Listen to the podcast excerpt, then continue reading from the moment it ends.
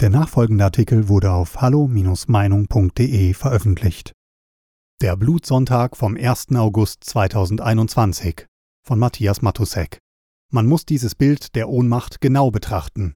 Drei Polizisten knien auf dem Mann am Boden. Einer hat seinen Stiefel auf das blutüberströmte Gesicht gesetzt. Es ist nicht das eine Knie, das dem schwarzen George Floyd die Luft abdrückte und sein Leben beendete und damit eine gesellschaftliche Wutbewegung auslöste, die unter dem Namen Black Lives Matter wie eine Brandwalze der Zerstörung durch die amerikanischen Innenstädte rollte. Es ist vorerst nur dieser Stiefel im Gesicht. Und der Mann lebt. Noch.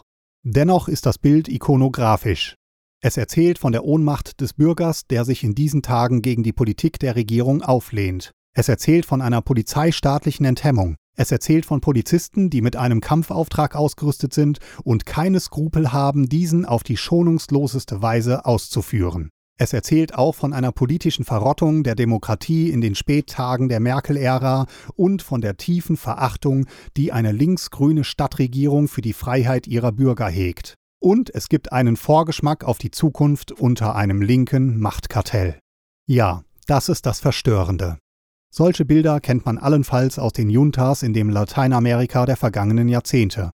Doch hier sind es deutsche Täter, deutsche Opfer.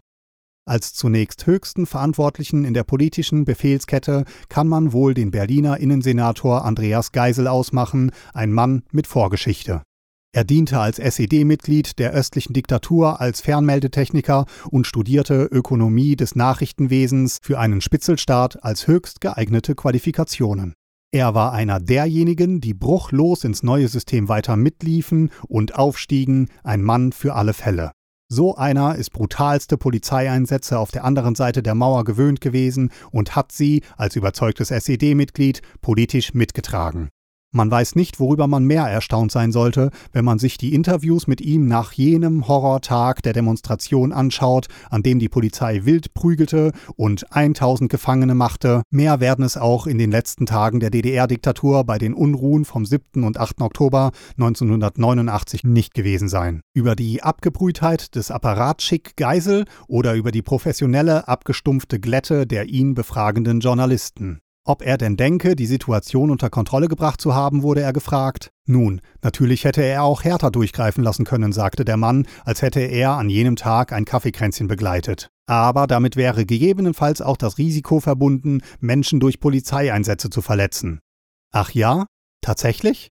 Wer sich die Bilder ansieht, die der freie Journalist Boris Reitschuster von diesen Bürgerkriegsszenen ins Netz lieferte, kann nur noch angewidert den Kopf schütteln über den journalistischen Verrat in solchen Interviews, den an der Wahrheit, der offenbar für die Handlanger, der Begriff Journalist ist hier nicht mehr angebracht, der öffentlich-rechtlichen Anstalten zur Routine geworden ist.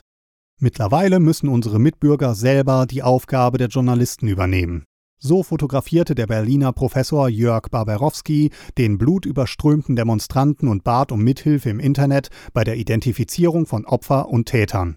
Ja, mittlerweile ist das Netz wie bei den Bürgerrechtlern in Teheran oder denen der Arabellion ein Mittel, Gegenöffentlichkeit herzustellen.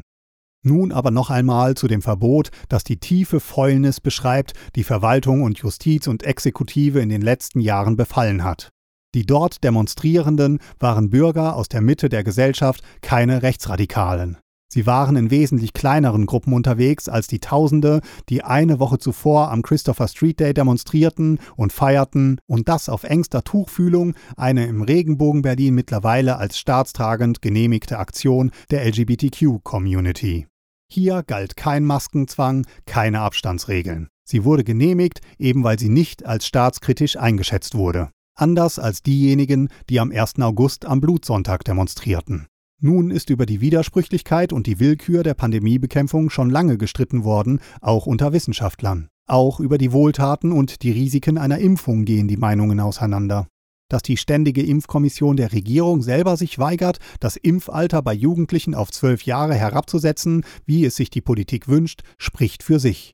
Dass sich nun auch Eltern vehement gegen den staatlichen Zwang auflehnen, ist verständlich. Aber für all diejenigen, die auf der Straße protestieren, hat sich die Sammelbezeichnung Querdenker als Schimpfname eingebürgert. Früher galt der Name als Ehrentitel für unabhängige Köpfe. Heute ist er in der Presse herabgesunken als Bezeichnung für Verschwörungstheoretiker, Rechte, Aluhutträger und andere Geistesverwirrte. Und die Medien feuern die Politik geradezu an, härteste Geschütze gegen sogenannte Impfverweigerer aufzufahren, in einer Art linkstotalitärer Raserei, ob es sich nun um die FAZ handelt oder die Zeit oder den Spiegel. Zwei hochkarätige Strafrechtsprofessorinnen haben soeben in einem offenen Brief in der WAMS das Rechtsverständnis kritisiert, das mit der Diffamierung von Impfgegnern zum Ausdruck kommt. Es ist verwunderlich, dass die Kritik an den ungeimpften und die Forderung nach für sie spürbaren Nachteilen immer lauter wird, ohne dass diese Punkte ernsthaft diskutiert werden. Die Zeit verstieg sich sogar zu der Aussage, dass eine Diskriminierung von ungeimpften ethisch gerechtfertigt sei. Hieran könnte ein grundlegender Denkfehler schuld sein. Die Pandemie ist nur überwunden, wenn sich alle impfen lassen. Wer sich nicht impfen lässt, der hält die Pandemie am Laufen, so etwa der reißerische Titel des Spiegel Impfen? Irgendwann, vielleicht, wie Ignoranz und Zweifel den Sieg über die Seuche vereiteln. Das Virus wird sich aber wohl nicht besiegen lassen, und darum geht es auch gar nicht. Der Grund für staatliche Maßnahmen entfällt nicht erst dann, wenn kein einziger Corona-Fall mehr gemeldet wird, sondern dann, wenn sich die Risikogruppe wirksam schützen kann. Dafür brauchen wir keine bestimmte Impfquote. Des ungeachtet und trotz gegenteiliger Erfahrungen in anderen Ländern, die in dieser Frage größere demokratische Gelassenheit walten lassen, scheint sich der offizielle Medienbetrieb in der Rolle des eilfertigen Hilfs-Sheriffs wohlzufühlen. Von insgesamt 5000 Teilnehmern wurden 1000 festgenommen, Dutzende schwer verletzt. Einer, der Gründer der Partei Die Basis aus Euskirchen, Vorname Sascha, starb in Polizeigewahrsam an einem Herzinfarkt.